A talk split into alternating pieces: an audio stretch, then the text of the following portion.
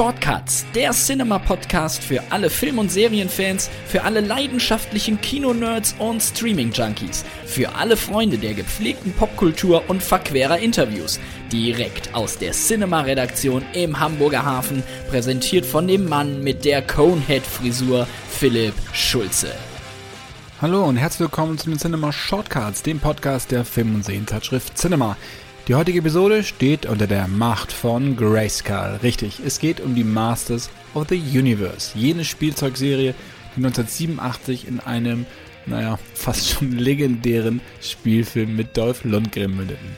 Über die Reihe, den Kult und den Film spreche ich heute mit Marc Knobloch, der zusammen mit seiner Freundin Miriam Kassner ein 400 Seiten dickes Buch über die Entstehung des Films rausgebracht hat. Und an dieser Stelle auch noch ein Dank an einen unserer Leser, der mich auf das Buch hingewiesen hat. Ihr seht also, es lohnt sich immer mir zu schreiben. Eure Vorschläge kommen an.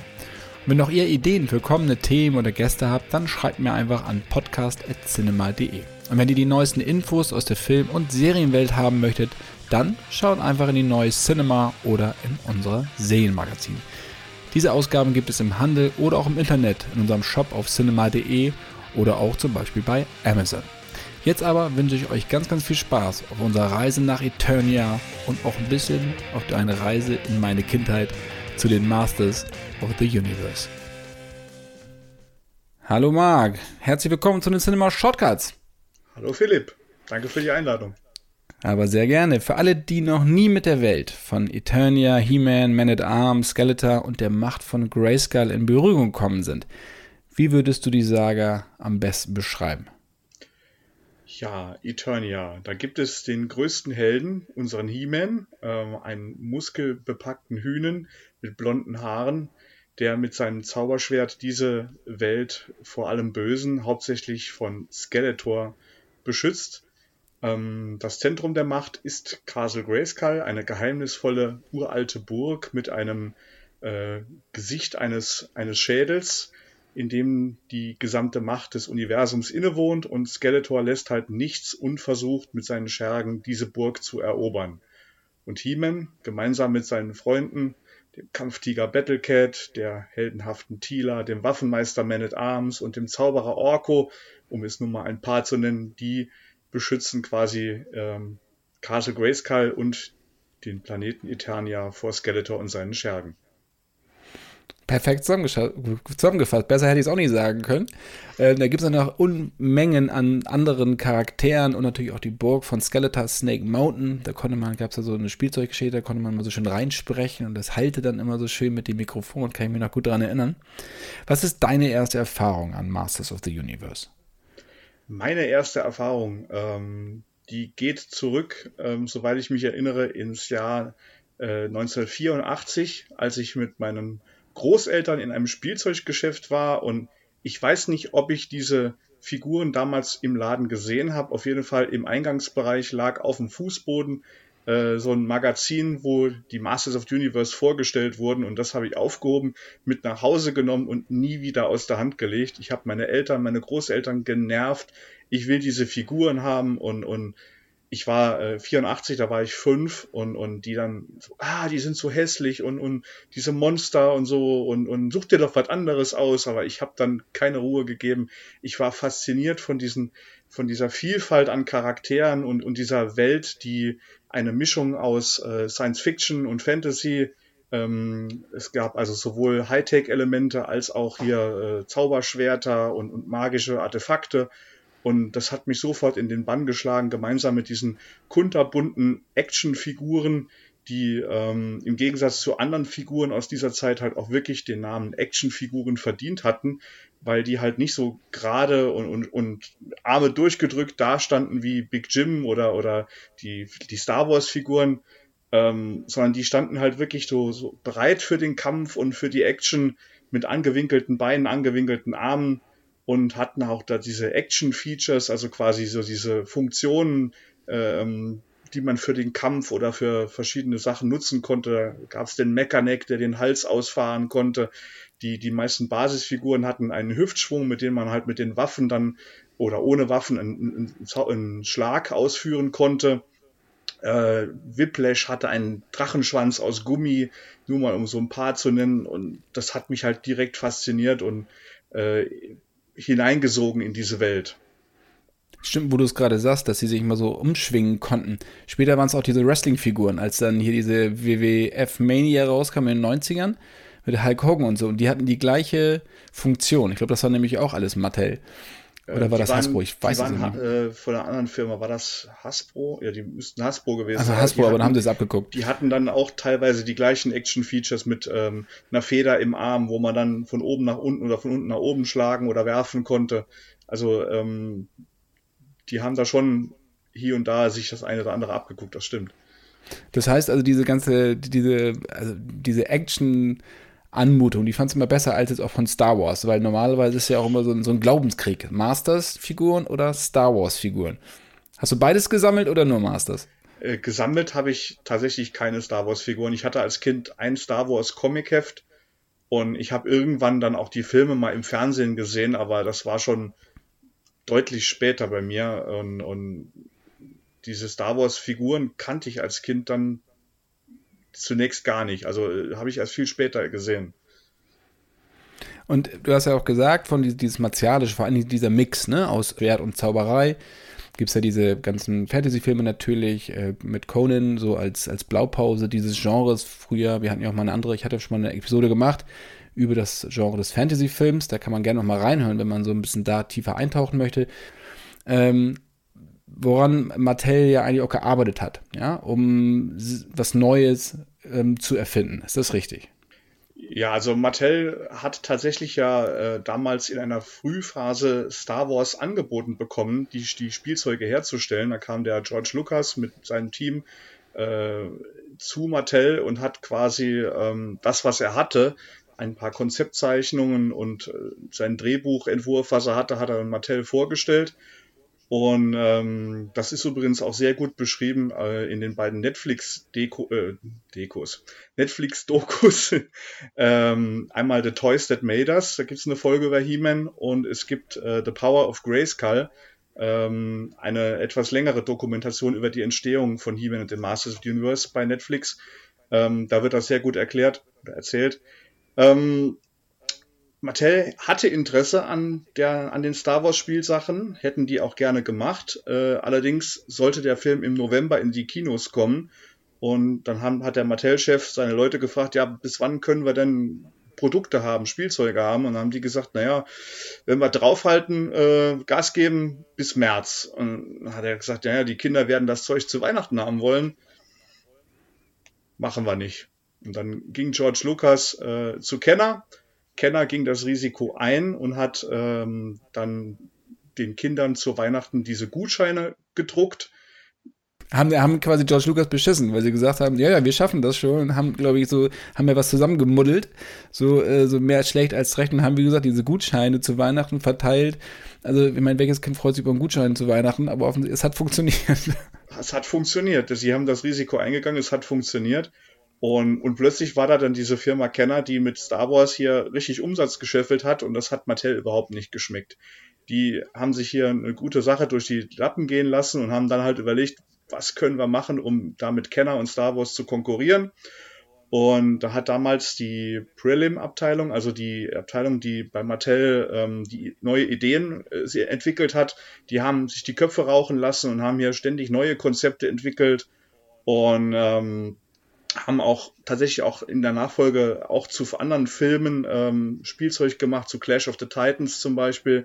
Flash Gordon war dabei oder Battlestar Galactica und, und das war aber alles nicht so der Hit wie bei Star Wars. Und, und äh, die wollten halt irgendwas haben für den, für den Jungssektor, was mit, mit Star Wars konkurrieren kann. Und dann kam einer der Designer kam auf die Idee, lass uns doch hier, ähm, der war übrigens Bodybuilding-Fan, und er hat dann gesagt, hier, lass uns doch mal eine Figur machen, die so muskulös ist, dass sie alle anderen Actionfiguren wie Weicheier aussehen lässt. Und da hat er eine Big Jim Figur genommen und hat da äh, Modelliermasse draufgeklatscht, bis, das, bis die Figur so breit wie hoch war. Und hat dann gesagt, das ist He-Man. Ja, und dann hat der Mattel-Chef dann irgendwann gesagt, so, ja, ihr bringt mir hier jede Woche neue Konzepte, was eventuell funktionieren kann. Aber was wollen denn die Jungen in dem Alter überhaupt? Was wollen die zu spielen? macht doch mal eine Marktanalyse. Und dann haben die einige Konzepte, die sie hatten in der Pipeline, die hatten irgendwas mit Riesen, mit Zwergen, mit Cowboys, mit SWAT-Teams und, und was und eins war halt auch dieses Fantasy ähm, Sword and Sorcery äh, mit was damals äh, natürlich noch nicht He-Man und noch nicht Masters of the Universe hieß. Und da haben sie halt so einen, so, einen, so einen Kindertest gemacht, hatten da große Tafeln gemacht mit Abbildungen und hatten dann die Prototypen, sofern es welche gab, schon hingestellt. Und ähm, dieses Fantasy-Action-Theme, äh, wie sie es nannten, hat dann alles weggerockt und die Kinder wollten das Ding haben. Ähm, Du hast eben Conan der Barbar äh, erwähnt. Ich möchte ganz kurz darauf eingehen. Also Conan der Barbar hatte mit der Entstehung tatsächlich nichts zu tun. Die hatten damals ähm, die, eine Anfrage zu dem Film Conan der Barbar, ob sie dazu Spielzeug machen wollten, waren da auch nicht uninteressiert daran. Allerdings, als sie dann gehört haben, dass der Film ein R-Rating kriegt, äh, haben sie gesagt, nee, da können wir kein Kinderspielzeug zu herstellen. Ich dachte, sie hätten schon die Lizenz gekauft und haben sie dann quasi nicht benutzt? Also man weiß es jetzt nicht so ganz genau. Also ich zumindest weiß es jetzt nicht ganz genau, ob sie die Lizenz da schon hatten. Auf jeden Fall ähm, gibt es da, daraufhin, also gab es das auch das Gerücht, dass Masters of the Universe so als kindgerechte Version von Conan entstanden war. Allerdings, ähm, es ist auch möglich, sagen die Entwickler auch selber, dass damals äh, bei der Entstehung da, äh, Bilder von Frank Frazetta oder ähnliche gehangen haben, auch dass da auch vielleicht mal ein Bild von Conan dabei hing, um einfach diese Marschrichtung vorzugeben. Aber tatsächlich äh, sind die dann von selbst drauf gekommen, dass dieses ähm, Fantasy-Genre mit äh, leicht begleiteten Barbaren, die gegen Monster und Drachen und Zauberer kämpfen, dass das was ist, was die Kinder interessiert. Du hattest auch gerade die, die Doku auf Netflix, also einmal Power of Grayskull, kann ich wirklich jedem nur empfehlen, der mal so eintauchen möchte, so, der überhaupt noch gar keine Ahnung hat davon oder damit mal so am Rande in der Kindheit in Berührung gekommen ist. Und dann gibt es die andere Doku, von der du gerade gesprochen hast, The Toys The Made Us. Ähm, auf Deutsch heißt die, wenn ihr die sucht, ähm, heißt die Spielzeug, das war unsere Kindheit. Hm, ja, gut, findet man darum über diesen, unter diesem Titel am besten.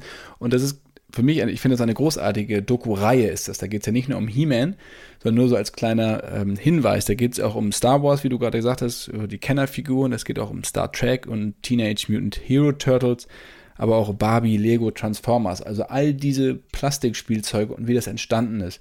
Da kommen auch die Macher, die Artists, auch die, die Staff-Writer, die halt irgendwie ähm, Zeichentrickserien dazu gemacht haben und so zu Wort. Und das ist wirklich hochspannend und zuweilen auch sehr, sehr bizarr. Gerade äh, wenn man sich so diese Entstehungsgeschichte von Masters anguckt, aber auch von Kenner, also mit welcher Blauäugigkeit diese Firmen da rangegangen sind, Naivität, was dann auch funktioniert hat, was man sich heute teilweise noch wünschen würde, so naiv eigentlich daran zu gehen, so mit Kinderaugen auf sowas zu gucken und nicht nur unter Marktgesichtspunkten. Also das nur als kleiner Tipp nochmal, du hattest es schon angesprochen, äh, Power of Grayskull und Spielzeug, das war unsere Kinder auf Netflix jedem nur wärmstens zu empfehlen nach den Spielzeugen oder parallel zu den Spielzeugen, es gab ja auch immer, also jeder, jedem Spielzeug wurde ja so, eine, so ein Mini-Comic beigelegt, wo dann schon so eine Mythologie eigentlich, weil jede Figur oder jede Actionfigur, hatten sie damals gesagt, braucht auch eine Geschichte. Also wir wollen das natürlich in eine Storyline packen. Und da haben sie diese Comics herausgebracht und später dann diese Zeichentrickserie, die ja ziemlich bekannt war, die ja auch nur, glaube ich, zwei Staffeln lieb, oder zwei Jahre. Ähm, zwei Staffeln, zwei Staffeln, 130 Folgen. Genau. Und äh, das war natürlich für Kinder gedacht. Und das große Problem, was sie am Anfang hatten, war die Gewalt. Weil, wenn man He-Man sieht, denkt man jetzt nicht, dass es Happy Clappy ist und dass es äh, irgendwas für Kinder ist. Also, meine Eltern haben es zumindest nicht gedacht. Deswegen waren meine Eltern entschieden dagegen, dass ich mir überhaupt das kaufen durfte. Deswegen bin ich dann auch in die Star Wars Kenner-Ecke. Aber das war schon ein großer Kampf, die Sachen zu haben. Ähm, kannst du ein bisschen was über diese Gewaltgeschichte erzählen, weil es schon auch, auch, sehr bizarre Züge angenommen hat, so was dann da passiert ist bei der Produktion dieser Zeichentrickserie? Also, ähm, natürlich hatten die alle ihre Waffen in der Hand, die Fahrzeuge und, und Reittiere hatten Kanonen dabei, die Figuren Äxte, Schwerter, Laserwaffen und so. Und natürlich, wenn solche Waffen ins Spiel kommen, dann haben natürlich die Eltern oder äh, andere Menschen, die sich um das Wohlergehen von Kindern sorgen, natürlich dann immer die Bedenken, oh, ist das denn was für kleine Kinder? Weil die Masters waren so vorgesehen für eine Zielgruppe zwischen den vier und zehnjährigen etwa.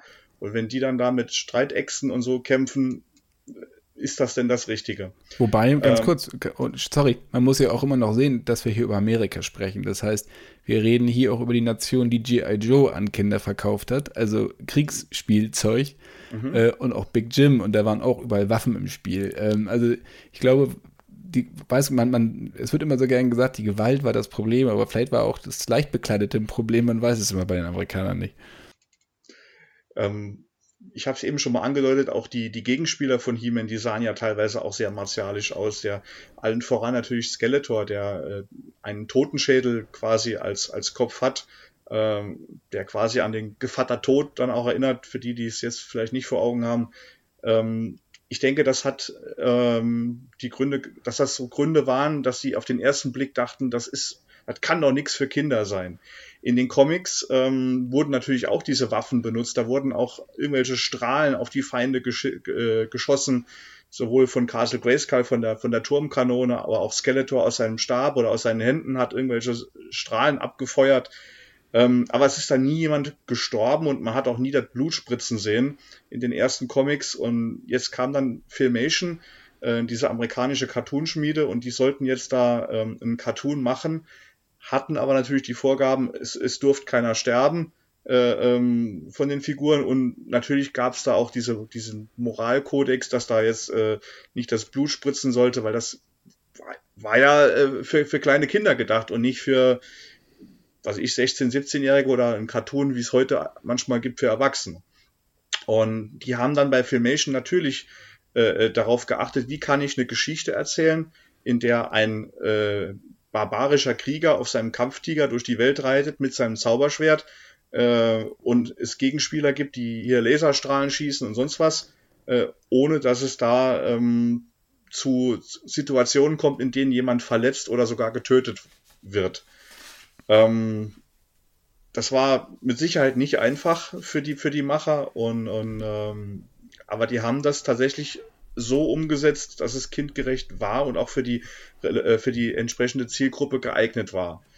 Trotzdem gab es sowohl in Amerika als auch in Deutschland halt äh, viel, viel Widerstand gegen die Serie in, in Zeitschriften, Artikeln oder ähm, wo irgendwelche Leute Stimmung machen, wo die, die Kirchen oder irgendwelche Jugendverbände, die Lehrer, die auf die Barrikaden gingen, ähm, ich habe hier im, in, meinem, in meiner Sammlung habe ich äh, zum Beispiel Bücher auch aus den 80ern, äh, wo dann irgendwelche Leute schreiben, dass das Hexen- und Dämonenwerk ist, das da jetzt in die, in die Cartoons und Spielzeuge der Kinder einfließt.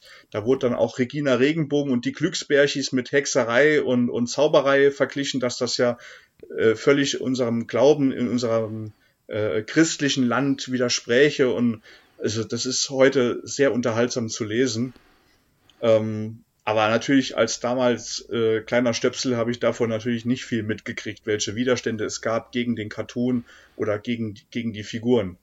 Abgesehen von den Bedenken, die meine Eltern dann gegen oder Vorbehalte, die meine Eltern hatten, mir dann am Anfang die Figuren zu kaufen. Ich glaube auch in den Animationsszenen war es ja dann, was ich glaube, ich weiß es, ich habe die, hab die auch als äh, DVD-Box hinten stehen, auch die Hörspiele und so gehört. Da gab es ja auch eine Reihe, die war ja auch kann man sich immer auch, finde ich, heute noch anhören, höre ich mir immer noch gerne an, so auf dem Weg zur Arbeit. Ähm, dass ja auch immer eine Botschaft am Ende war. Ja, es wurde immer, also die Quintessenz dieser Geschichte. Ne? Da gibt es dann sowas wie, äh, also jeder Mensch, jedes Lebewesen kann etwas erreichen, so. Ne? Also das war ja auch immer am Ende einer Episode, hat dann Prinz Adam oder He-Man irgendwas gesagt. Prinz Adam hat man noch nicht erwähnt, ist quasi das alter Ego von He-Man, seine bürgerliche Variante, nenne ich das mal, bevor er sich dann in He-Man verwandelt. Ähm, und ich habe noch ein schönes Zitat gefunden aus dieser Doku Power of Grayscale, nämlich von Michael Straczynski, das ist einer der Autoren gewesen, der gesagt hat, ja, es ging um Monster, die sich gegenseitig bekämpften, aber bei Rot mussten sie stehen bleiben.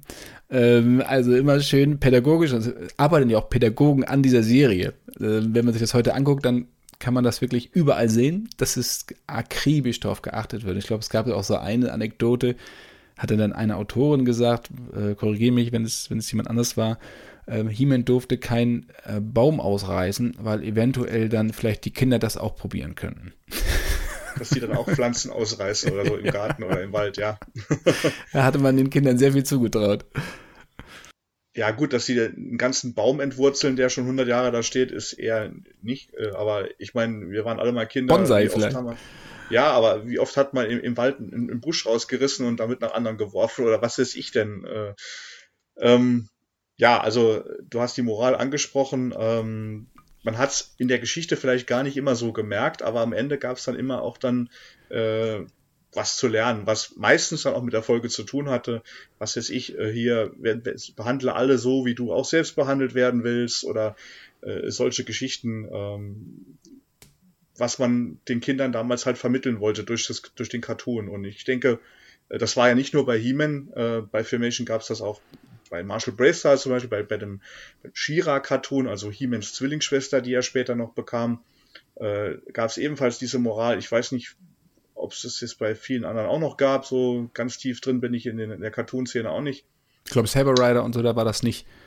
Aber Marshall nee, Bravestar. Das war aber auch nicht von Filmation. Stimmt, ja. Ja, also äh, bei Filmation hat man wohl schon sehr viel Wert drauf gelegt, dass die, dass die Kinder was lernen und äh, dass die Konflikte nicht halt durch Gewalt, sondern halt äh, äh auf andere Art und Weise gelöst werden. Naja, wobei. Ja. es wurde ja ordentlich gekämpft. Ich ja, weiß, ein bisschen gekämpft wurde immer, aber meistens äh, landeten die Bösewichte in der Schlammpfütze oder, oder sonst was. Äh, aber es ist jetzt nicht so, als ob da einem dann der Arm abgetrennt wurde mit dem Zauberschwert oder so. Ja, das ist zum Glück, zum Glück, ja. Also es ist jetzt ja auch nie jemand gestorben und wie du gesagt hast, kein Blut und so. Wenn du diese ganzen Figuren, die mal so anguckst, ich meine, du hast einen größeren Überblick als ich. Ähm, nervt dich da irgendjemand ganz besonders von diesen Figuren, die, die da gemacht wurden? Der mich nervt. Ähm, naja, es gibt natürlich äh, im Fandom immer wieder diese Anti-Favoriten wie, wie Gwildor, der ja für den He-Man Realfilm entstanden ist, äh, der nicht so beliebt ist, oder, oder, oder Snoutsbaut, der mit dem Elefantenkopf, der dann aus dem Rüssel Wasser spritzen konnte, ähm, die dann meistens bei den Kindern nicht so beliebt waren. Ähm, wenn ich als Kind, als Kind ein bisschen langweilig fand, war Man at Arms, also He-Mans bester Freund, der Waffenmeister, weil der war, der hat halt so einen grünen Anzug an und eine Rüstung, aber ich fand den, fand den immer ein bisschen langweilig. Aber der war halt ein wichtiger Bestandteil des, des Kosmos. Und das ist ja auch überhaupt diese, diese Begriff Man at Arms und so, sie haben ja wirklich, also diese, das ist dieses Man, dass sie das überall reingekriegt haben. Also manchmal merkt man das ja gar nicht, wenn man das so hört, dass es in jedem Namen eigentlich vorkommt. Klar, Beastman und so, das wissen wir alles. In, in, in den meisten, in den meisten. Ja, ja.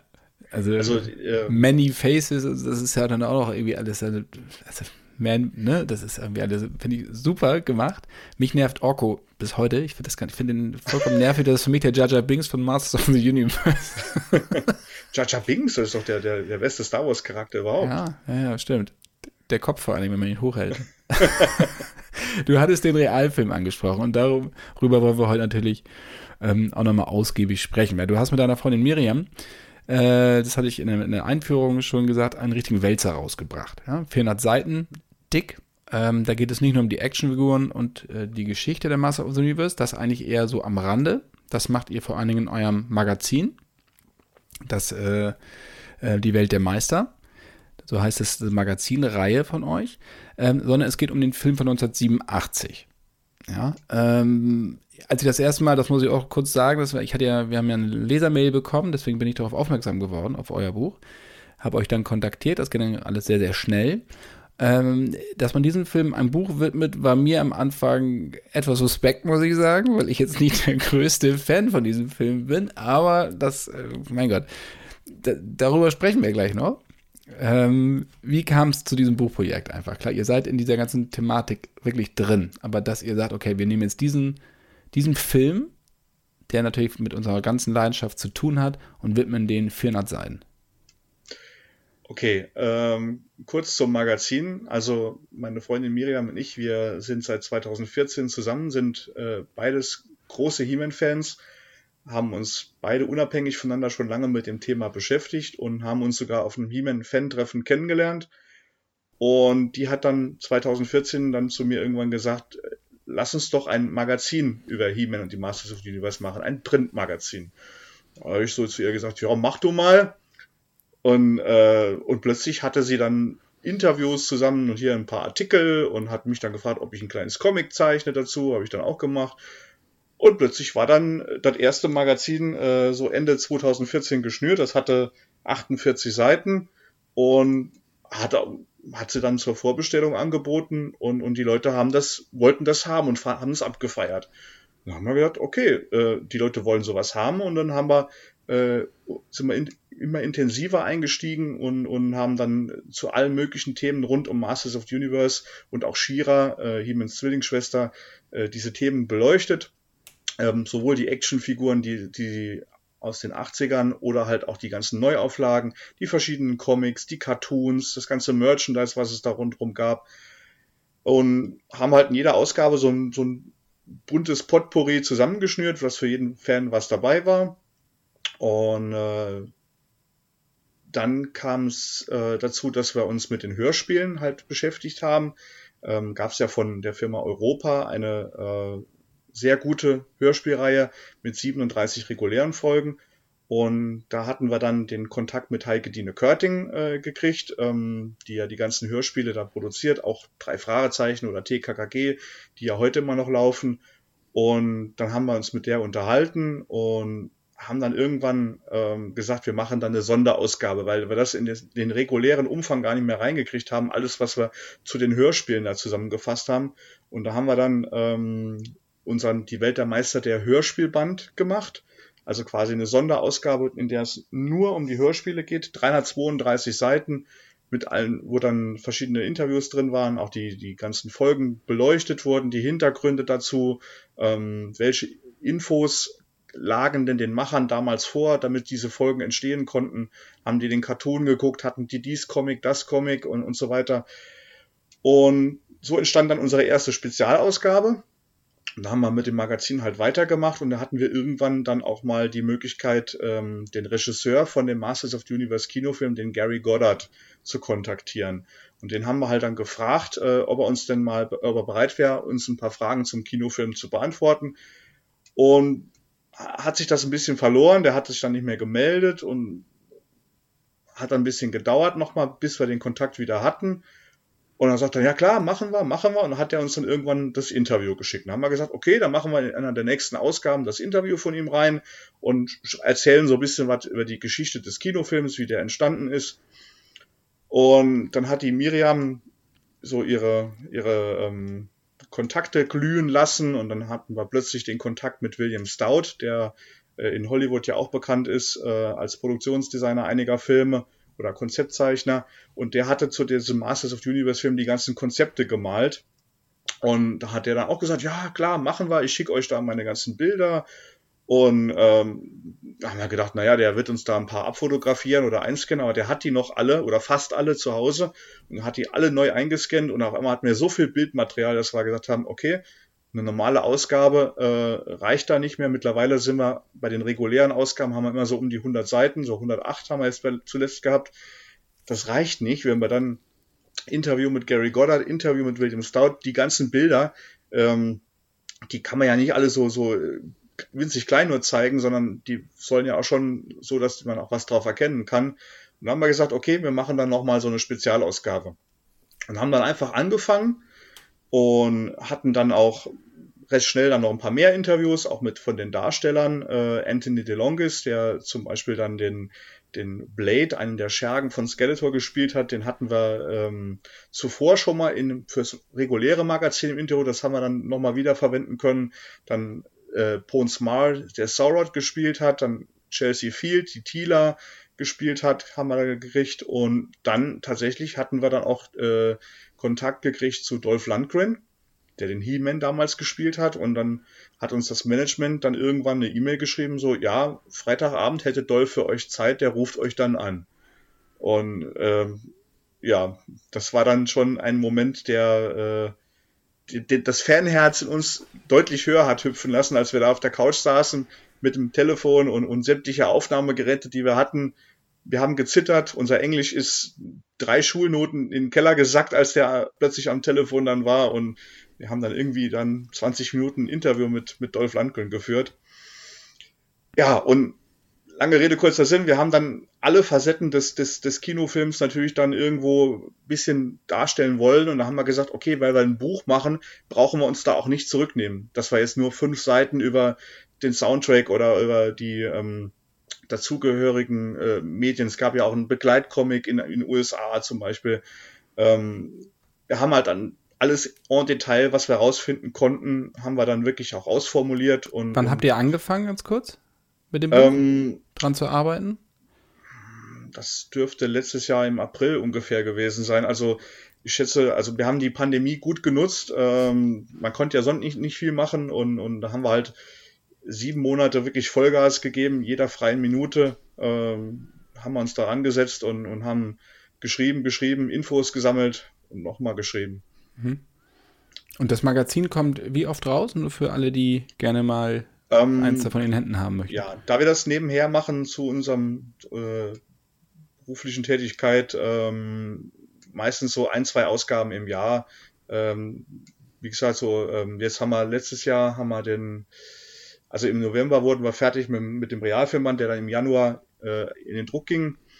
Und wir haben jetzt gerade äh, unsere Ausgabe 13 in Arbeit, die jetzt in Kürze fertig sein wird, als kleiner Spoiler. Und äh, Ausgabe 12 kam letztes Jahr dann im, im April, glaube ich, war es. Also so zwei reguläre Ausgaben schaffen wir im Jahr dicke. Wenn wir so ein Buch machen, ist da mal eine größere Lücke dazwischen. Und was hast du, was habt ihr, als ihr weiter recherchiert habt, diese sieben Monate? Ich meine, ihr seid in dem Thema besser drin als wahrscheinlich äh, die meisten von uns oder der Hörer jetzt. Aber habt ihr irgendwas erfahren, was ihr vorher noch nicht wusstet? Auf jeden Fall. Also, was war so das ähm, Größte, wo du sagtest, so, wow, das hatte ich jetzt nicht so auf dem Zettel? Boah, das waren eigentlich sehr viele kleinere und größere Sachen. Ich meine, äh, die, die Leute, mit denen wir uns unterhalten haben, sowohl hinter der Kamera als auch vor der Kamera, haben Anekdoten erzählt, die, die wir so nicht kannten. Wir haben bei den Recherchen natürlich dann auch ähm, alles verschlungen, was es schon zu dem, zu dem Film irgendwo gab, weil äh, man konnte ja nicht alles den Dolph Lundgren oder den Gary Goddard fragen. Ähm, da gab es schon vieles, was wir, was wir vorher nicht wussten oder so auf dem Schirm hatten. Äh, Dolph hat uns zum Beispiel erzählt, dass er bei einem Stunt, da springt er, äh, da macht er mit dem Zauberschwert, zerschlägt er eine Fensterscheibe. Der Film spielt ja auf der Erde, äh, großen, zum großen Teil. Also er zerschlägt eine Fensterscheibe mit dem Schwert und muss dann aus dem Fenster raus auf eine Flugscheibe springen. Und den Stunt hat er selbst gemacht und er im Sprung hat er dann gemerkt, dass die unten vergessen haben, Matten hinzulegen oder zumindest mal Pappkisten und, und er hat zum Glück den Sprung geschafft, sonst könnten wir heute nicht miteinander sprechen, hat er gesagt. Das war dann so was, wo wir gesagt haben, was? Kannst du ein bisschen sagen, wie die überhaupt die Rechte dazu kamen, wie das Ganze losging, diese Produktion von, der, von dem Film? Also tatsächlich ähm, gab es die Idee, einen Masters of the Universe Kinofilm zu drehen, schon, schon lange vorher. Also der letztliche Film, den wir gekriegt haben, kam ja 1987 von Canon Films. Die haben aber 1982 hat, ähm, haben sie schon drüber nachgedacht, einen, einen Kinofilm zu machen, haben da angefangen, Skripte zu schreiben und, und dann lief der da in der Vorproduktionshölle umher. Es gab auch verschiedene, immer wieder ähm, verschiedene Firmen, denen der Film vorgestellt wurde, haben wir im Buch auch ein bisschen beschrieben. Ähm, Gary Goddard hat dann relativ schnell schon gesagt, wenn ihr den Film da dreht, dann möchte ich den gern als Regisseur machen. Ähm, ja, und es hat sich halt entweder kein, kein Filmstudio gefunden, ähm, die das Budget aufbringen wollten, weil die haben gesagt, um das halbwegs vernünftig zu machen, bräuchte man ein Budget X und die meisten Filmstudios waren da halt jetzt nicht so bereit, äh, so unheimlich viel äh, Geld zu investieren. Und ähm, Canon hat dann halt irgendwann gesagt, wir machen das, wenn Mattel da, also der Spielwarenhersteller von dem Masters of the Universe, einen Teil des Budgets mit übernimmt. Und ähm, da hat man sich dann geeinigt und das klang damals auf dem Papier nach einer guten Idee. Ähm, was da natürlich keiner ahnen konnte, dass dann während der während diese Filmproduktion anlief, auch sehr ambitioniert, die haben ja äh, eben schon gesagt, mit William Stout, äh, einen Hollywood bekannten Designer gehabt. Die haben auch dann, ähm, bei den, was die Props oder die Waffen und die, die Sets und so angeht, auch wirklich namhafte Leute gehabt, die man in Hollywood kennt, auch später für die Special Effects ähm, äh, gute, gutes Team zusammengestellt. Also die haben da schon Geld investiert. Ähm, was man allerdings nicht wissen konnte, ist äh, einerseits, dass die Umsätze mit den Spielzeugen bei Masters of the Universe in der Zeit, in der der Film produziert wurde, plötzlich dramatisch einbrachen. Die sind äh, also seit dem Verkaufsstart 1982 in, in Amerika jedes Jahr gestiegen, immer äh, in immer astronomischere Höhen. Und um dann halt im Jahr 1987, als der Film rauskam, wirklich in den Keller zu stürzen. Und danach war es das dann auch mit, den, mit der Original-Master-Serie. Und was man ebenfalls nicht ahnen konnte, als sie mit dem Film losgelegt hatten, ist, äh, in welche äh, finanziellen Probleme äh, es, es, bei Canon kommen sollte, die ja dann währenddessen auch äh, ähm, plötzlich dann Liquiditätsprobleme hatten. Und ähm, das alles hat natürlich dazu beigetragen, dass dieser äh, ambitioniert gestartete Film aus den verschiedensten Gründen auch ein bisschen in die Grütze gegangen ist. Ja, ganz, ganz kurz nur, damit du nochmal, kannst du nochmal eben kurz erzählen, äh, warum die Verkäufe, die ja teilweise über 400 Millionen lagen, also der Umsatz von Mattel, äh, warum das plötzlich von einem Jahr auf das andere so rückläufig war, um das mal gelinde zu sagen. Ja, also tatsächlich, ähm, wenn man sich die beiden Dokus, die ich eben erwähnte, anschaut, ich glaube, die bei Mattel wussten selber nicht ganz genau, wie ihnen geschah. Äh, es war so, dass sie natürlich ähm, mit der gestiegenen Nachfrage auch immer mehr Produkte auf den Markt geworfen haben. Also die Anzahl der Figuren, die pro Jahr rauskamen, ist immer mehr geworden. Ähm, es gab immer mehr Merchandise, äh, hier von Bettwäsche über Buntstifte, über Schulranzen, also überall war He-Man drauf und, und ähm, vielleicht hat man damit irgendwann das Interesse einfach übersättigt es gab in der, in der Dokumentation äh, The Powers of Grayskull waren auch ein paar Leute, die gesagt haben, ja, äh, Shira war daran schuld, also He-Mans Zwillingsschwester, weil die Mädchen jetzt plötzlich da auch äh, ähm, ihre Heldin hatten, da fanden die Jungs, das ist nicht mehr cool genug und die brauchten was Neues. Ähm, was natürlich, also in meinen Augen auch Quatsch ist. Ähm, ein Argument, was immer wieder zu hören ist, ist, dass sie den Markt halt, wie gesagt, mit äh, Charakteren vollgeschmissen haben. Man ging in den Laden und da hingen dann äh, die ganzen neuen Figuren, die hingen da in, in, großer Auswahl. Aber die Kinder, die jetzt nachkamen vom Alter her, die also den, den Start der Toyline verpasst hatten, aber jetzt sich vielleicht für He-Man interessierten, die gingen in den Laden und hätten da keine He-Man und Skeletors, äh, keine Orkos, keine Tilas mehr gefunden, sondern nur noch diese neueren Charaktere, die ja auch cool waren, aber ähm, keiner startet äh, äh, so, eine, so eine Sammlung an Figuren fürs Kinderzimmer mit, mit, mit Randcharakteren. Wenn im, im Cartoon oder in den anderen Medien überall halt diese, diese gleichen äh, Hauptcharaktere, die immer wieder dabei sind, fehlen. Also wenn ich keinen He-Man habe, keinen Battlecat habe, keinen Skeletor habe, äh, dann, dann brauche ich auch keinen Snoutspout, keinen Cyclone keinen Grizzlor. Und ähm, ob das jetzt wirklich so ist, dass wirklich dann, dass man diese Figuren nicht gekriegt hat, ähm, zu, zu, der Zeit kann ich jetzt nicht mehr nachvollziehen. Also äh, gefühlt hing da immer eine große Auswahl, aber ich hatte natürlich He-Man Skeletor dann schon als eine der ersten Figuren. Äh, von daher habe ich da auch nicht drüber nachgedacht, großartig.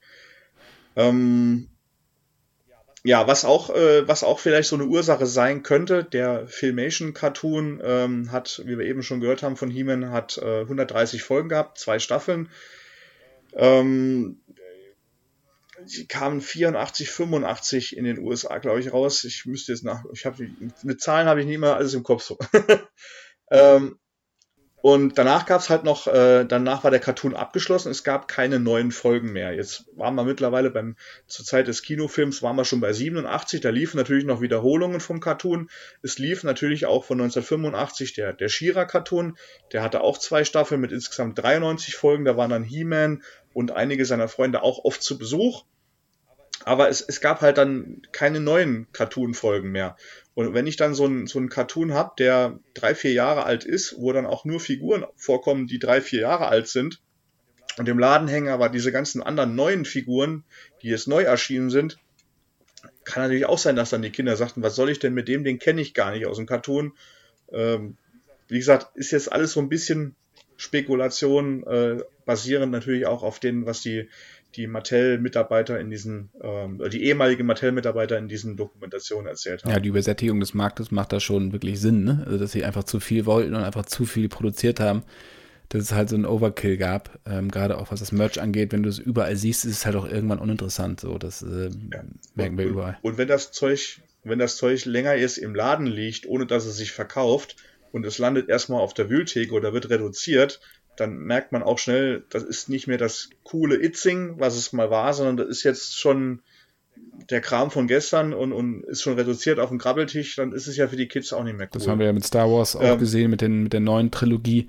Wenn du dann im Discounter wirklich im Grabbeltisch, wie du sagst, dann die Lichtschwerter siehst oder sowas, dann ist es natürlich auch eigentlich kein gutes Zeichen, ähm, mhm. dass, äh, dass man das jetzt noch unbedingt haben muss. Ja. Dazu, Dazu kam natürlich auch, äh, dass es äh, gegen Ende des, des Masters, äh, der Masters Toyline auch schon viele andere interessante Spielzeugserien oder Cartoons gab, äh, die da mit konkurrierten. Da gab es dann auf einmal Mask, Transformers, die Turtles kamen dann kurz danach, äh, Marshall Braves, da du hast eben an Cartoons auch Saber Rider äh, genannt oder ähm, da war natürlich auch schon Konkurrenz da und wenn dann von He-Man nichts Neues mehr kam, nur noch die alten Folgen, die man vielleicht schon mal gesehen hatte und danach äh, eine halbe Stunde später lief im Fernsehen dann vielleicht äh, hier Saber Rider oder, oder was Neues, was man noch nicht kannte. Was hast du? Alles möglich. Was du also den Film das erste Mal gesehen hast, was hast du da gedacht? Den Film. Den, hast du den, den im Kino gesehen Kino? damals? Nee, Nee, ich hatte damals, äh, also das Geheimnis des Zauberschwerts, äh, der ja ein Jahr vorher, die, der Zeichentrickfilm, der ein Jahr vorher im Kino lief, ähm, der quasi ein Zusammenschnitt von den ersten fünf Shira-Folgen war, den habe ich damals mit meinen Eltern im Kino gesehen. Und ähm, den Film, den Realfilm mit Dolph Lundgren habe ich erst viel später im Fernsehen gesehen, als He-Man auch aus den, aus den, also Masters of the Universe aus den Geschäften verschwunden war und ähm, vermutlich dann schon die Nachfolgeserie He-Man The New Adventures äh, interessant war da habe ich dann irgendwann diesen Film im, im Fernsehen gesehen. Und ich habe halt schon gedacht, okay, man kann Elemente erkennen, aber ähm, es war halt auch sehr viel anders. Und ähm, das war natürlich auch in, in, in bewusst so gemacht von den Machern. Die wollten keinen Ab Abguss von dem Cartoon haben.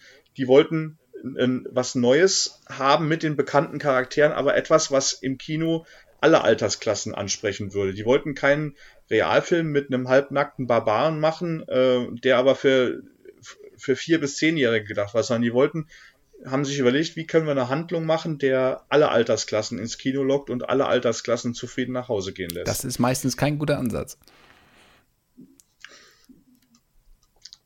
Ja, alle, alle ja. zu bedienen ist immer schwierig. Also ähm, alle zu bedienen ist schwierig. Ähm, aber äh, dass man einen Fantasy-Film drehen kann, äh, der sowohl mit Humor als auch mit Action äh, ältere wie jüngere anspricht, das hat man doch auch schon gesehen, weil ich Guardians of the Galaxy, die kannte vorher kein Schwein.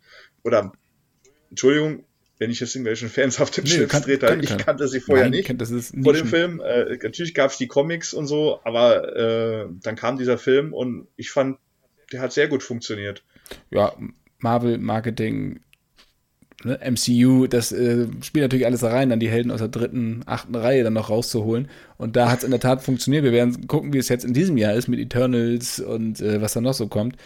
Ähm, ich bin noch ein bisschen skeptisch, aber ich freue mich dann drauf, um mal zu gucken, wie es da weitergeht. Ähm, was glaubst du, oder was, wenn du den Film heute siehst, was ist da so falsch gelaufen für dich?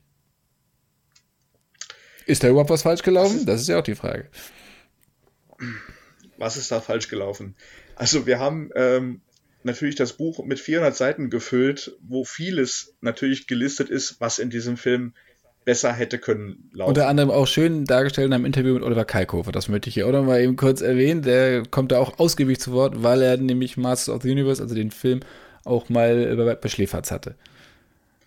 Ähm, richtig, also ähm, wir hatten das Buch schon, das war bei uns ja schon ähm, sehr stark in Arbeit, als dann die Ankündigung von Tele5 und, und Schläferz kam, äh, wir bringen diesen Film bei die schlechtesten Filme aller Zeiten. Und da haben wir dann nämlich dann probiert, äh, mit ihm ein Interview noch zu kriegen, aber uns war klar, dass wir das Buch auf keinen Fall vor dem Sendetermin rausbringen können. Hätten wir nicht hingekriegt. Ja, und mit dem haben wir uns auch sehr ausführlich darüber unterhalten, was seiner Meinung nach in diesem Film äh, schiefgelaufen ist. Ähm, es gibt sehr viele Kritikpunkte auch von den Masters-Fans, was ihnen in diesem Film nicht gefällt. Äh, etwas, was immer wieder vorgebracht wird, ist natürlich die Sache, ähm, dass dieser Film auf der Erde spielen musste. Nun, wenn ich so einen Science-Fiction-Film machen will, der äh, 90 Minuten äh, in einer fremden Welt spielt, wo ich dann äh, Spezialeffekte und, und Make-up und, und Charaktere brauche, ähm, da hat einfach das Budget, das sie damals hatten, nicht ausgereicht für. Und äh, deshalb die, ähm, die Idee, dass der Film partiell auf der Erde spielt, so eine Fish out of Water Story, wo also der Hauptheld quasi aus seiner gewohnten Umgebung rausgerissen wird, der kam schon relativ schnell. Also das, das war den Machern damals schon klar, wenn wir den Film wirklich machen wollen, dass er funktioniert, müssen wir von Eternia weg und haben halt dann die Erde gewählt, wo man halt mit bestehenden Kulissen, sag mal jetzt äh, äh Häuserschluchten einer Stadt oder so, arbeiten konnte. Ähm, ist insofern ja auch keine schlechte Idee, aber ähm, der Oliver Kalkofer hat das auch so ein bisschen rausgestellt in, in, im Interview. Äh, wenn die jetzt auf die fremde, auf die fremde Welt kommen, da gibt es eigentlich äh, so viele Möglichkeiten für, für, für Slapstick oder auch Comedy-Elemente, wenn die zum Beispiel ein Auto sehen oder äh, ein Schnellrestaurant oder eine Kuh, wie in dem Film jetzt, aber es, ähm, es, es kommt, abgesehen von diesen ein, zwei Beispielen, eigentlich kaum rüber, dass die auf einer fremden Welt sind, wo sie sich nicht auskennen, wo sie sich nicht zurechtfinden. Die steigen da in den Cadillac ein und fahren mit dem da spazieren, die schießen da im Elektronikladen alles kurz und klein. Ähm, es ist so, als würden sie das jeden Tag machen. Als wär, wird ihr Alltag, so hat Herr, Herr Kalkofe das auch gesagt, so, als wird ihr Alltag auf Eternia genau so aussehen. Und ähm, von daher wirkte das schon ein bisschen befremdlich. Dann ist äh, etwas, was oft kritisiert wird, die Auswahl der Charaktere. Warum ist da kein Bet Kampftiger Battlecat dabei? Warum ist da kein fliegender Trolaner Orko dabei? Nun, auch das hat natürlich Budgetgründe gehabt. Ähm, so ein kleiner schwebender Wicht, der hätte damals müssen an, an Drähten irgendwo noch befestigt werden. Und dann wäre, wenn, und Orko war nun mal ein Charakter, ähm, der eigentlich überall dabei war. In den Comics, in den Hörspielen, im Cartoon, der war eigentlich ständig dabei. Und wenn ich jetzt so einen Charakter über 90 Minuten hätte in den Film einbauen müssen, hätte ihn da ständig an irgendwelchen Drähten umher schweben lassen, die ich dann hinterher digital oder mit den digitalen Möglichkeiten, die es damals gab, die Drähte verschwinden lassen, das wäre schon sehr aufwendig geworden ähm, Kampftiger Battlecat hätten sie gerne benutzt, aber die hätten den müssen damals in Stop-Motion-Verfahren machen. Und da waren sie der Meinung, dass das nichts ausgesehen hätte, wenn da auf der Erde so ein Stop-Motion-Kampftiger umherspringt. Also mussten die beiden schon rausfallen. Ähm, ansonsten haben sie ja durchaus äh, bekannte Charaktere dabei, die auch äh, in vielen anderen Geschichten dabei waren. Also He-Man selbst. Wir haben Tila, wir haben Man at Arms und wir haben die Zauberin auf Seiten der Helden und wir haben bei den Bösen Skeletor, Evelyn und Beastman. Darüber hinaus wollten sie natürlich auch neue Charaktere schaffen und auch Mattel als der Spielwarenhersteller hatte natürlich ein Interesse daran, oh, neue Charaktere ist ja super, dann können wir direkt auch neue Figuren herstellen, die wir dann auch verkaufen dürfen. Von daher musste dann auch irgendwo auch was Neues kreiert werden an, an Figuren, äh, das man da benutzen konnte. Ähm, des Weiteren konnte man natürlich diese, diese Anzahl der im Film vorkommenden Charaktere auch nicht zu stark aufblähen. Ähm, wenn ich jetzt so eine He-Man-Cartoon-Episode gucke, die haben auch immer sich bemüht, eine Handvoll Schurken und eine Handvoll Helden nur zu benutzen, aus der großen Auswahl, die es gab. Weil äh, bringe ich einen, Film, den vielleicht äh, andere Leute nicht die Charaktere so gut kennen. Also jemand geht ins Kino, oh, Masters of the Universe habe ich schon mal gehört, gehe ich mal rein und da sind da 20 Helden und 30 Schurken, die alle Namen und alle ihre Eigenschaften haben. Da verliere ich als Zuschauer auch vielleicht irgendwo den Faden und komme nicht mehr mit. Von daher ja, also ich kann nicht mit dem Masters-Film anfangen, meiner Meinung nach, und, und kann da direkt 50 Charaktere, äh, die es als Spielzeug schon gibt, unterbringen. Mattel hätte das gern gehabt. Die haben damals den Machern auch gesagt, ey, wir wollen, dass der vorkommt und der vorkommt und der vorkommt. So, jetzt kommt das nächste. Jetzt habe ich bei der Auswahl der Charaktere mussten sie natürlich auch welche nehmen, die sie mit dem Budget, was sie hatten, mit Masken irgendwo ausstatten konnten, damit es noch vernünftig aussieht. Äh, wenn ich mir jetzt äh, zum Beispiel so einen Trapjaw vorstelle. Trapjaw ist so ein Kämpfer Skeletors, der einen äh, Helm trägt und darunter einen Stahlkiefer hat, ähm, hat ein grünes Gesicht, blaue Haut, und ein Arm ist ein Waffenarm, wo er äh, ein Maschinengewehr oder ein Greifhaken oder sonst was austauschen kann. Jetzt für so, so etwas auf der Leinwand umzusetzen, dass es gut aussieht, hätte schon ein immenses Budget gemacht werden müssen. Der Waffenarm hätte müssen gut aussehen, dieser, dieser ähm, grüne Schädel in dem roten Helm mit dem Stahlkiefer hätte vernünftig aussehen müssen. Und die haben damals gesagt, bei dem, die Macher des Films haben gesagt, den kriegen wir nicht hin, den kriegen wir nicht hin mit dem Budget. Äh, wir, wir, wir machen die mit Masken und wir machen, wir können den und den können wir umsetzen. und wir designen neue Charaktere, die wir mit den Mitteln, die wir zu oder dem Budget, das wir zur Verfügung haben, dann auch umsetzen können. Und deshalb wurden dann halt diese neuen Charaktere wie Sorod oder Blade oder Kark und auch der, der, der Zwerg Wildor entwickelt, die man halt mit diesen Mitteln, die man zur Verfügung hatte, halt umsetzen konnte, so dass sie vernünftig aussehen. Hätten sie mal Richard Kyle, den Beißer aus Moonraker und Spion, der mich liebte, gefragt, er hätte das wahrscheinlich gut gemacht. und hätte das Gebiss gleich mitgebracht. Er hätte das Gebiss mitgebracht, aber ja, gut, der Stahlkiefer von Trapshaw war ja komplett außenliegend, also der komplette Unterkiefer ja, ja. war ja dann künstlich. Ja. Künstlerische Freiheit für den Film wäre das gewesen, Marc.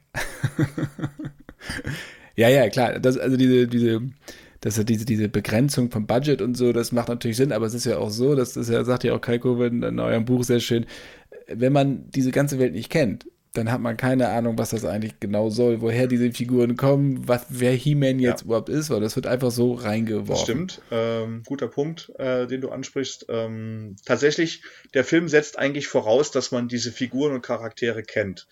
Ähm, als, als Fan der, der Zeichentrickserie, der Figuren, geht man natürlich rein. Erstens mal sehen diese Charaktere ein bisschen weiterentwickelt aus. Ähm, die haben, die Designer haben natürlich dann ein paar Veränderungen vorgenommen. Es gibt die neuen Charaktere, es gibt auch diese, diese Sturmtruppen von Skeletor, diese Roboter, äh, von denen man ja auch dann eigentlich erst später merkt, wenn die Funken sprühen, dass das gar keine Menschen sind, sondern dass das Roboter sind. Es, es, es gab also sehr viel Neues, was den bestehenden Fans nicht gefallen hat. Und wenn ich jetzt als neuer Kinozuschauer, der mit dem Thema äh, ähm, sich nicht auseinandergesetzt hat, in diesen Film reingegangen bin, habe ich ähm, überhaupt nicht erklärt bekommen, was es geht. Dieser He-Man ist am Anfang einfach da. Es wird auch erklärt, dass der Bösewicht, der Skeletor, den nicht leiden kann und dass der jetzt gefasst werden muss. Aber der ist am Anfang einfach da und zertrümmert da irgendwelche Roboter, befreit den Gwildor, den die da gefangen haben.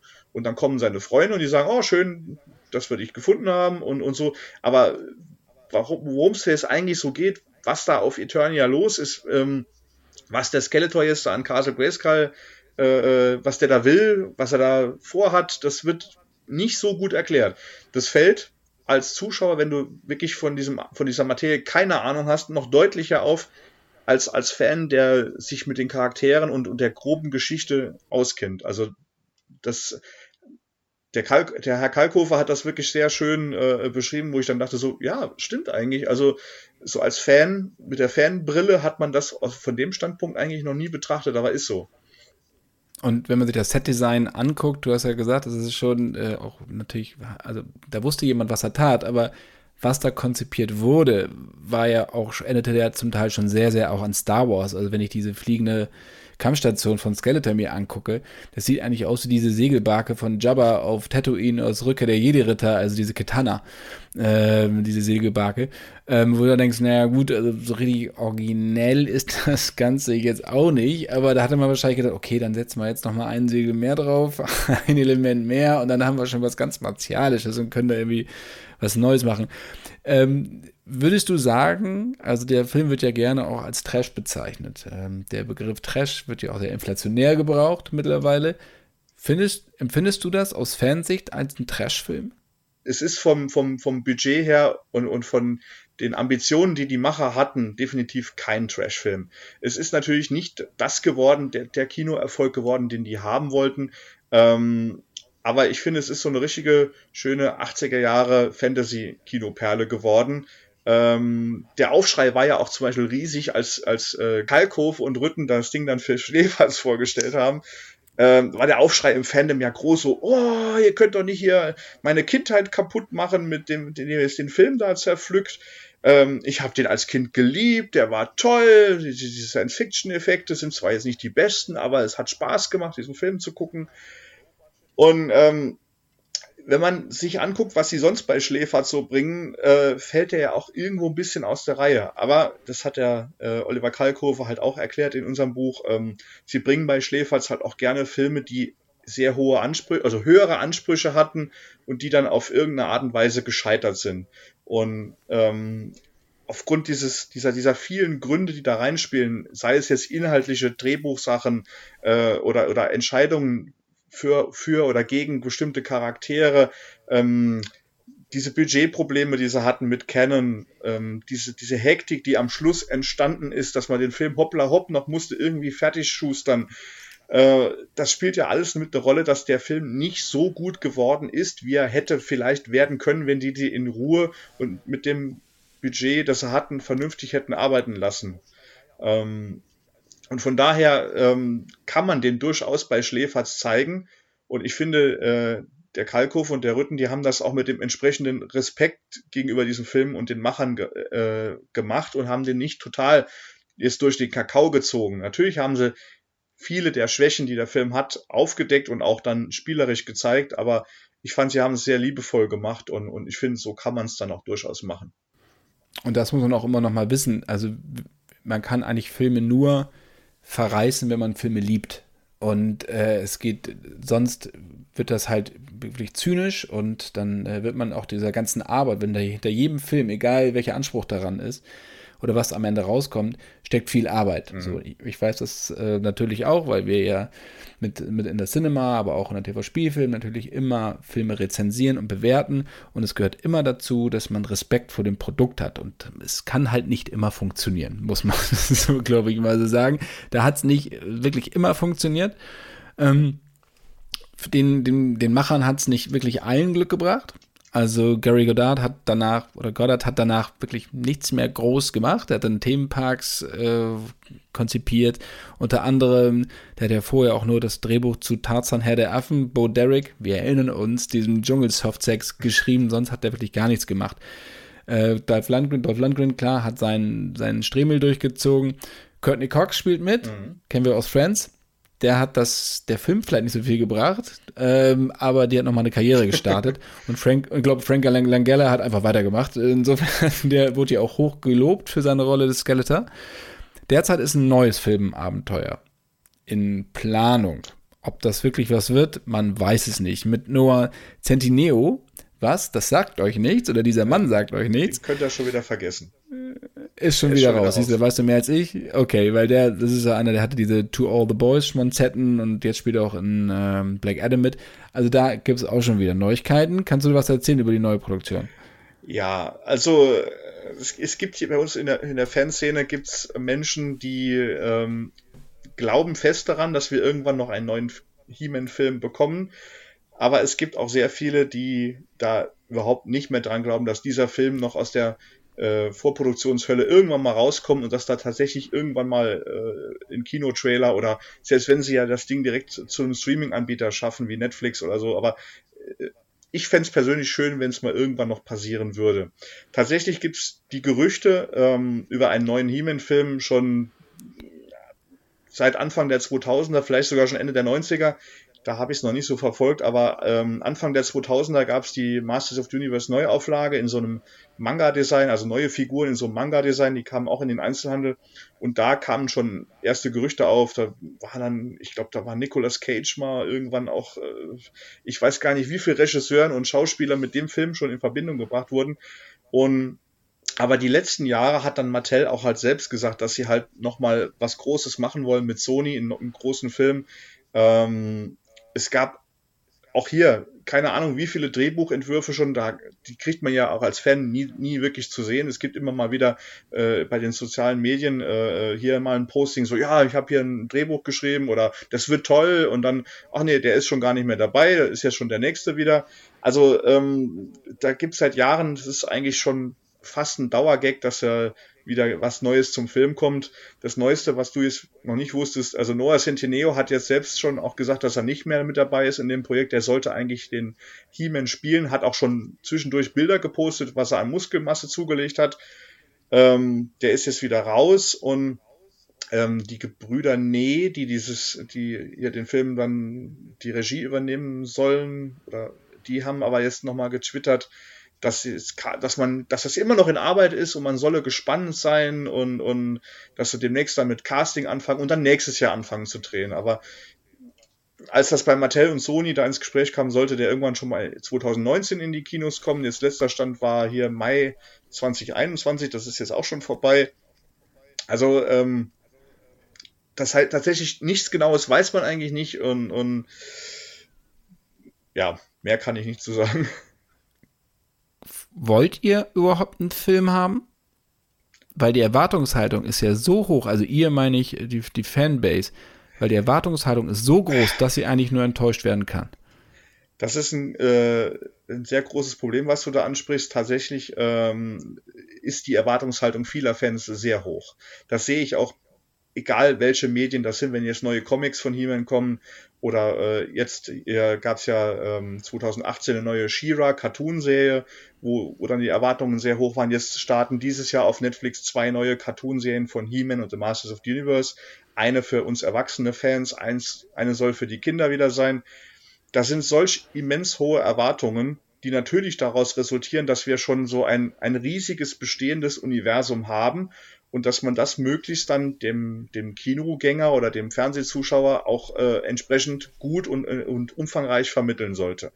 Ähm, der ähm, Cartoon von Mike Young Productions, der in den 2000ern veröffentlicht wurde, zu dieser Neuauflage äh, der, der, der Masters, der hat eigentlich sich bemüht, schon sehr viel Hintergrundinformationen ähm, mal zu liefern. Wer ist, wie ist He-Man entstanden? Das hat man in den 80ern eigentlich nie so gesehen. Wie kam es dazu, dass Prince Adam dann an seinem 16. Geburtstag das Zauberschwert kriegt und zu He-Man wurde, wie, dass er sich Skeletor entgegenstellen musste?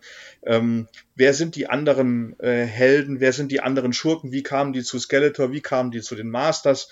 Wer ist dieser Hordak, der diese wilde Horde dann nach Eternia bringt? Wer sind die Schlangenmenschen, die dann vor Äonen mal Eternia beherrscht haben und dann wiederkommen? Also all das wurde in diesem 2000X-Cartoon schon sehr gut erklärt. 2000X ist so ein Kunstwort, das die Fans geschaffen haben, weil diese Serie halt in den 2000er Jahren lief. Deshalb, also man sagt immer so 2000X. Ähm, dann kam ab 2008 die, diese Sammler-Spielzeugserie der, der Moto Classics, also neu aufgemachte Masters of the Universe Figuren, ähm, auf denen dann auf der Rückseite Biografien drauf waren, wo dann auch erklärt wurde, wer, wie heißt denn diese Figur mit realem Namen, äh, welche Hintergrundgeschichte hat die, äh, wie steht die zu den anderen Figuren und so. Und all das ist mittlerweile in den Köpfen der Fans natürlich drin und das wollen die gerne in einem Film auch sehen. Die wollen dann sehen, wie, wie hat denn He-Man sein Zauberschwert gekriegt. Und äh, wieso ist Skeletor der Böse? Ähm, in den 80ern wurde das auch nie groß erklärt. Später haben sie es dann angedeutet mit Keldor. Äh, also in den 80ern gab es einen Comic, das hieß Auf der Suche nach Keldor, aber da wurde nie aufgelöst, wer dieser Keldor war. Und in diesem äh, Mike Young Productions Cartoon wurde dann enthüllt, dass Keldor eigentlich der Halbbruder von Prince Adams Vater, dem König Rendor, war, der dann durch eine Säurefiole ähm, sein Gesicht verätzt bekam und dazu, dadurch dann zu Skeletor wurde. Ähm, ich weiß nicht, ob man immer alles erklären muss. Ich denke, sowas nimmt einer Welt auch viel die, die Mystik und, und das Geheimnisvolle, wenn man alles versucht zu erklären. Aber in den verschiedenen Medien, auch Comics, wurde halt mittlerweile, wie gesagt, sehr, sehr viel Hintergrundwissen angehäuft, auch teilweise widersprüchliches Hintergrundwissen, je nachdem, in welchem Medium es war. Und wenn ich jetzt einen Kinofilm mache, dann, dann erwarten die, die Fans alle, dass man am, am besten alle äh, Helden und alle Schurken in einem riesigen Gefecht, hier äh, in einem riesigen Schlacht äh, sieht mit allen Fahrzeugen.